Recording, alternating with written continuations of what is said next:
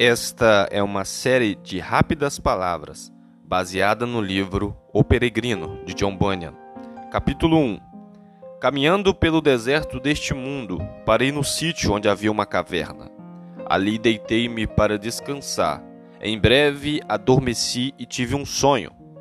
Vi um homem coberto de andrajos de pé e com as costas voltadas para sua habitação, tendo sobre os ombros uma pesada carga e nas mãos o livro.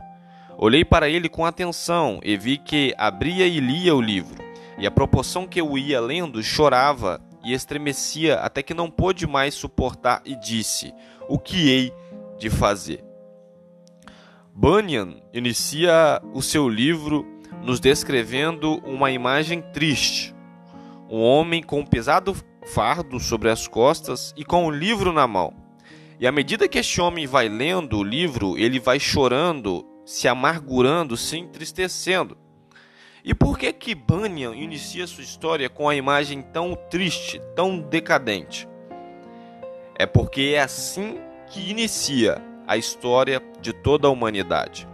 A palavra de Deus nos diz que todos nós já nascemos com o terrível fardo do pecado sobre as nossas costas. Fardo este que vai aumentando à medida que o tempo vai passando.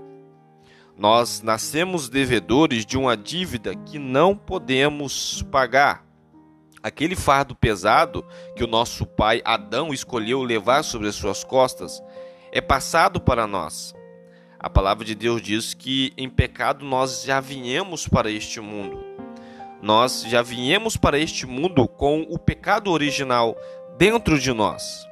É claro que enquanto nós somos crianças, nós não temos ainda a consciência do pecado até que cheguemos à idade da razão, mas o pecado está lá como um vírus pronto a ser desenvolvido.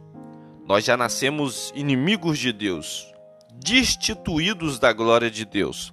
Nós já nascemos totalmente feitos em inimizade contra Deus. Nós já nascemos totalmente corrompidos, de maneira que não existe nada de bom dentro de nós, seres humanos. Essa é a terrível imagem que o livro começa aqui descrevendo nós, homens, nós seres humanos.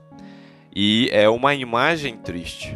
Essa é atualmente a imagem, essa é atualmente a condição que se encontra todo homem que está longe de Cristo, inimigo de Deus, destituído da glória, escravo do diabo, escravo do pecado, escravo das obras más, escravo das obras das trevas.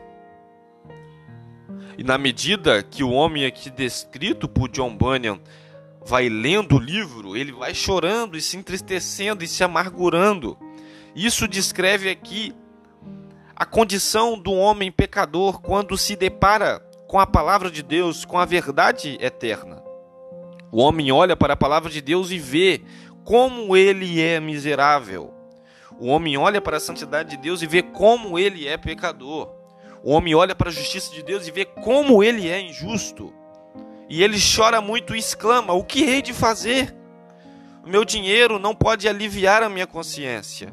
A minha boa família não pode me ajudar. Todos os prazeres deste mundo não podem fazer com que eu me esqueça que eu sou um pecador. O que hei de fazer para ser salvo? O que tenho que fazer para ser salvo? E essa é a pergunta que conduz todo homem a Cristo. Lembremos do capítulo 6 de Isaías. Isaías, quando tem aquela visão gloriosa, maravilhosa do Senhor assentado num alto e sublime trono, ele exclama: Ai de mim que vou perecendo, porque sou um homem de lábios impuros e habito no meio de um povo de impuros lábios, e os meus olhos viram o Senhor dos exércitos.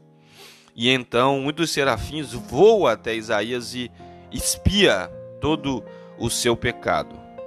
Paulo também, quando descobriu o evangelho, disse: Miserável homem que sou, quem me livrará do corpo dessa morte? Então, o primeiro contato que nós temos no capítulo 1 aqui de O Peregrino é que para um homem buscar a salvação, que para um homem se despertar para o interesse da salvação, primeiro a palavra de Deus tem que ferir o seu coração. E eu me lembro agora daquela frase de Agostinho de Hipona: Feriste-me o meu coração com a tua palavra e eu te amei. Que o Senhor possa ferir o nosso coração com o teu evangelho. Que o Senhor possa ferir o nosso coração com a tua palavra. Amém.